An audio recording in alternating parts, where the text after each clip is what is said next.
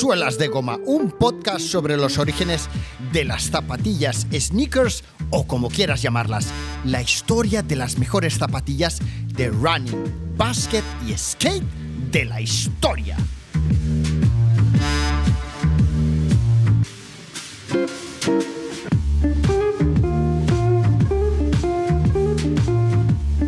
En 1984, Michael Jordan, el que pocos años después comenzaría a ser considerado como el mejor jugador de baloncesto de la historia, iniciaba su trayectoria en los Chicago Bulls tras ser seleccionado en tercera ronda del draft por detrás de grandes jugadores como Hakeem Olajuwon por los Houston Rockets y Sam Bowie por los Portland Trail Blazers.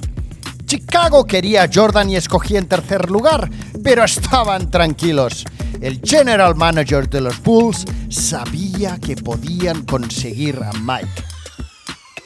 La noche del 19 de junio de 1984 en el Madison Square Garden, los de Houston Rockets escogieron a Olajuwon, un pívot de 2'13 con una calidad extraordinaria que todo equipo hubiera querido incorporar a sus filas en aquel momento.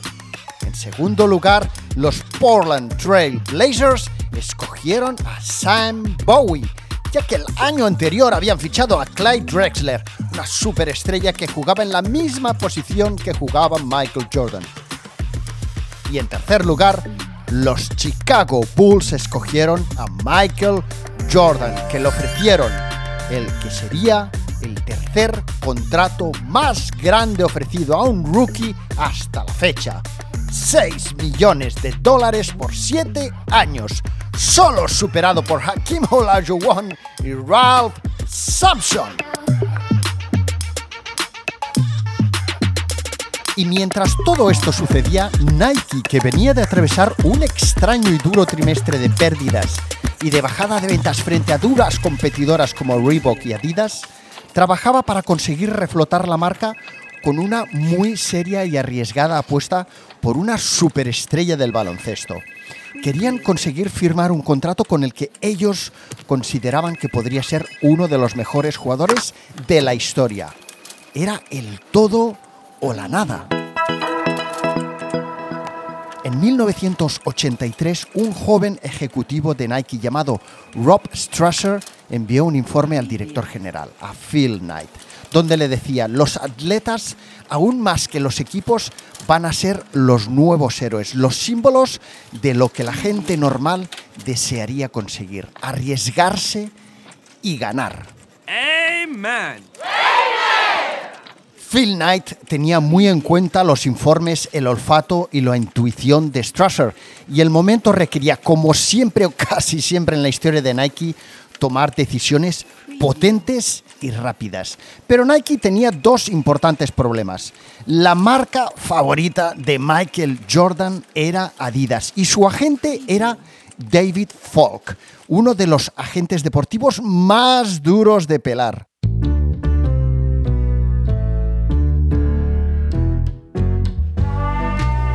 David Falk trabajaba en Pro Surf, una empresa de representación de deportistas fundada por Donald Dell. Tal vez os suene, el agente que propuso a Adidas firmar un contrato, un acuerdo con el tenista Stan Smith. Hello. Falk, David Falk le propuso a Dell conseguir que los jugadores de básquet tuvieran el mismo estatus y número de contratos publicitarios que tenían hasta entonces los jugadores de tenis o, por ejemplo, los boxeadores o los jugadores de eh, golf. Y es que a finales de los 70s y a principios de los 80s, los deportistas que firmaron los primeros contratos importantes de patrocinios con marcas deportivas eran los jugadores de tenis, que tenían, por ejemplo, su propia raqueta de tenis, sus zapatillas Pro Model y publicidad con marcas, con grandes marcas de otros sectores. David eh, le dijo a Del, hagamos que los jugadores de básquet tengan el mismo estatus de superestrellas que los jugadores de tenis. Tenemos que conseguir que Michael Jordan sea una superestrella mundial.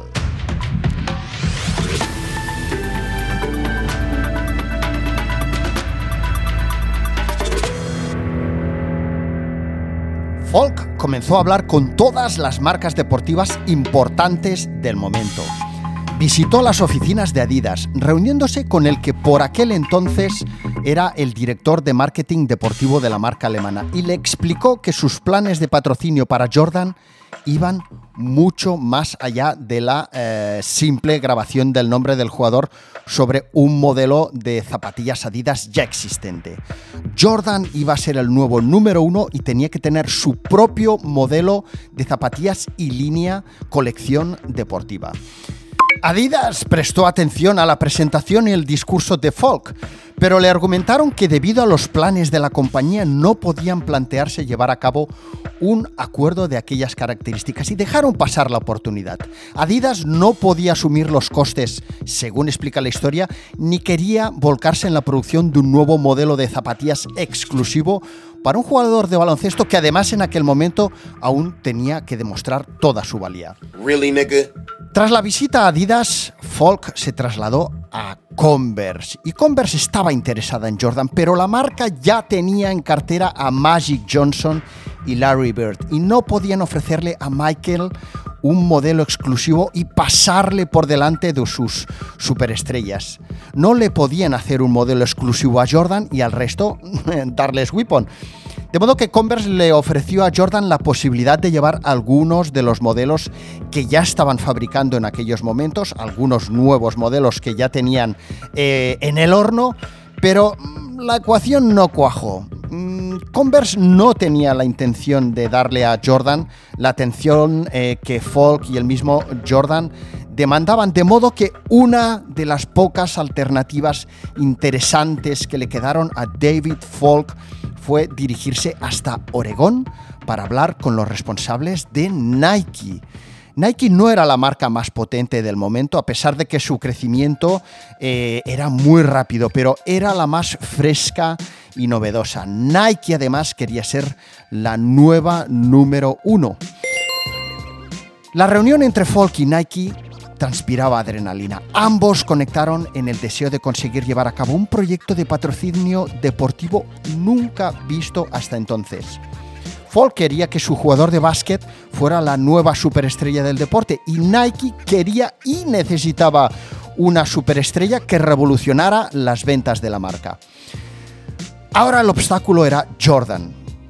Michael Jordan quería Adidas o en su defecto Converse, que eran las grandes marcas del momento, y no tenía francamente ningún interés en eh, Nike, una marca que hasta el momento solo había diseñado y fabricado zapatillas de running eh, y además mm, básicamente para eh, hombres de running blancos. De modo que tras reunirse con Michael Jordan, David Falk vio que la única oportunidad que le quedaba eh, para intentar convencer a Michael de que visitara las oficinas de Nike era hablar con los padres eh, del jugador. Y es que para Michael la opinión de sus padres era muy importante. De modo que si conseguía convencer a sus padres, tal vez Michael acabara eh, visitando las oficinas de Nike y cabía la posibilidad de que surgiera un acuerdo. Falk llamó a los padres de Mike y les explicó los planes que ProSurf tenía para su hijo. ProSurf ha conseguido que los tenistas Jimmy Connors, Arthur Ashe y Stan Smith, entre otros, tengan su propia línea de calzado. Y hemos firmado contratos con importantes marcas de refrescos y de otros sectores. Queremos que su hijo Michael sea la nueva superestrella de ProSurf. Y Nike también quiere que Michael sea su nuevo ídolo. Falk hizo una de aquellas llamadas en las que las ideas fluyen y transmiten prosperidad. Y tras aquella llamada, Dolores, la madre de Jordan, le dijo a su hijo algo así como que tenía que comportarse como un profesional, respetar el trabajo de los demás e ir a escuchar la oferta que Nike quería hacerle. Pocos días después, Jordan y su familia se subían finalmente a un avión con destino a Oregón. Michael Jordan, a pesar de que estaba completamente seguro de que iba a perder el tiempo, iba a asistir con sus padres a la reunión planteada por su agente David Falk en las oficinas de Nike en Beaverton, Oregón.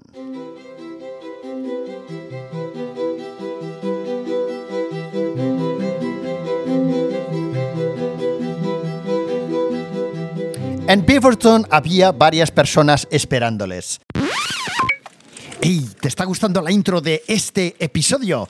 Pues puedes escucharlo de principio a fin haciéndote suscriptor de Suelas de Goma en suelasdegoma.fm barra premium o descargarte tan solo este episodio mediante un pago único en suelasdegoma.gumroad.com suelasdegoma.gumroad.com Venga, tú dale al play que yo voy a seguir eh, creando episodios dedicados a la cultura sneaker, al running, al básquet, al skate, a las tiendas, al marketing deportivo. ya.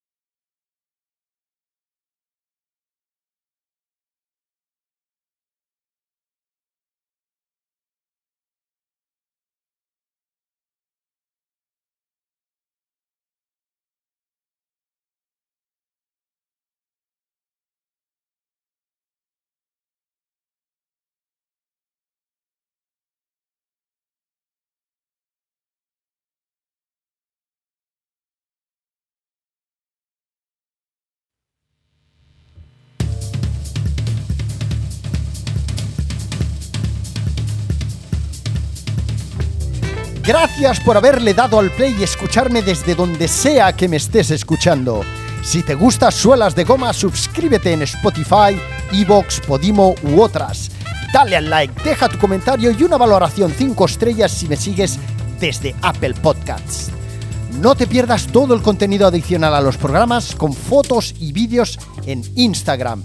Y recuerda, tu apoyo es vital para que el podcast pueda seguir progresando y yo creando nuevos programas.